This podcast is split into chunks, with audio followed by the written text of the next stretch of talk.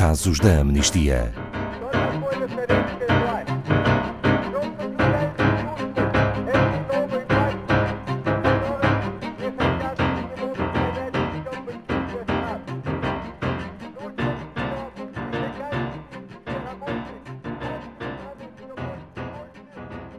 O rápido desenvolvimento, produção e distribuição de vacinas surge como uma possibilidade para o final da pandemia. Contudo, a desigualdade no acesso às vacinas e a capacidade e distribuição das mesmas permanece por resolver.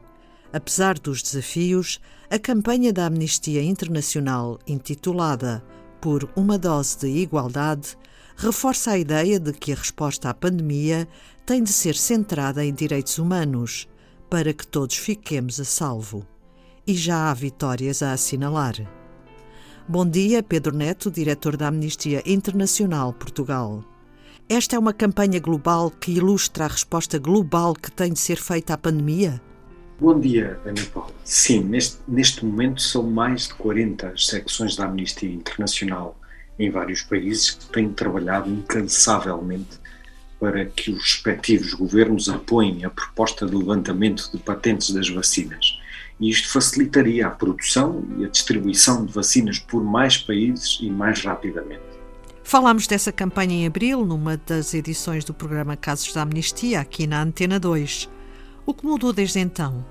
São vários os impactos que podemos partilhar já a esta altura e em diferentes frentes. O primeiro impacto passa pelo facto de os 12 profissionais de saúde cujas histórias partilhamos num relatório de investigação em julho de 2020 terem já alcançado mudanças e melhorias significativas.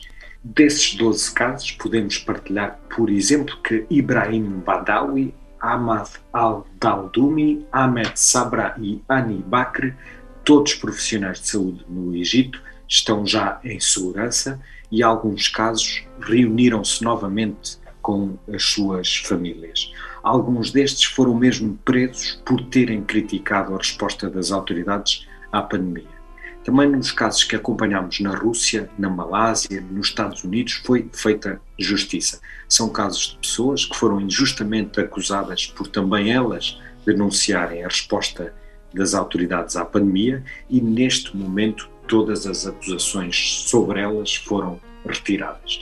Tudo isto graças à partilha deste trabalho de investigação e à ação de todas as pessoas que connosco não ficaram indiferentes e assim conseguimos pressionar ainda mais para que uh, a sua situação mudasse para melhor. E há mais coisas que pode partilhar?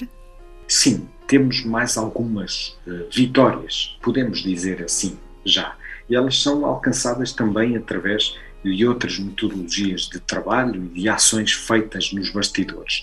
O trabalho de advocacy, por exemplo, eh, em que fazemos pressão direta às autoridades e a força com que fazemos essa pressão faz-se também pela mobilização, pela ação das pessoas comuns e neste sentido podemos avançar desde já que, por exemplo, Madagascar iniciou o processo de vacinação após meses de negacionismo.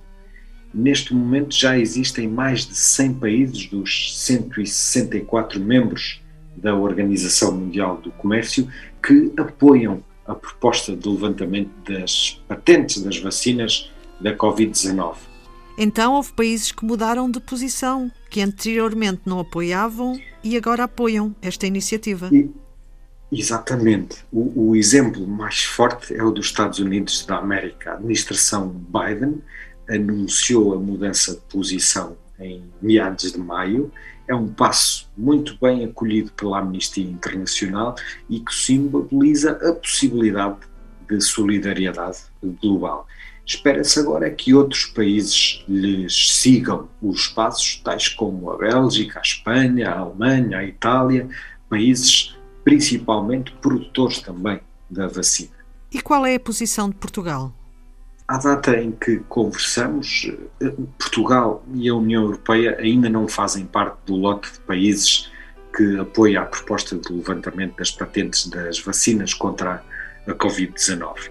Percebemos que há aqui interesses de lucro por trás, porque algumas farmacêuticas estão na União Europeia e Portugal também vai atrás disso.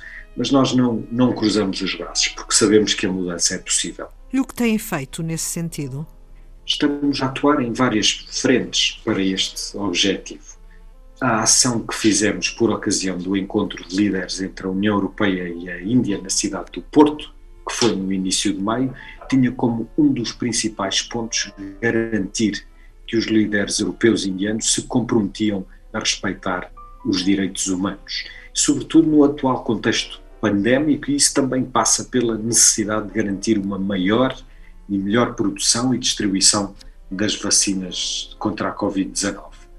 No trabalho de advocacy, como referi há pouco, também no mês de maio, dirigimos ao Ministro dos Negócios Estrangeiros e à Secretária de Estado dos Assuntos Europeus para que Portugal seguisse os passos que também os Estados Unidos deram e apoiassem esta iniciativa, mesmo contra os interesses de algum dos países mais fortes da União Europeia, como a Alemanha, e que é produtora de vacinas.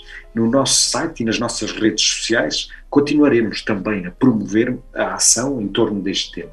Qualquer pessoa nos pode ajudar, pode juntar o seu nome à nossa petição e essa petição é dirigida às principais empresas farmacêuticas. Não esqueçamos que chegámos em tempo recorde a esta vacina e que o investimento não foi apenas das farmacêuticas. Os fundos foram, sobretudo, fundos públicos e, por isso, as patentes devem ser levantadas. Obrigada, Pedro Neto, diretor da Amnistia Internacional Portugal. Saiba mais sobre este caso em amnistia.pt.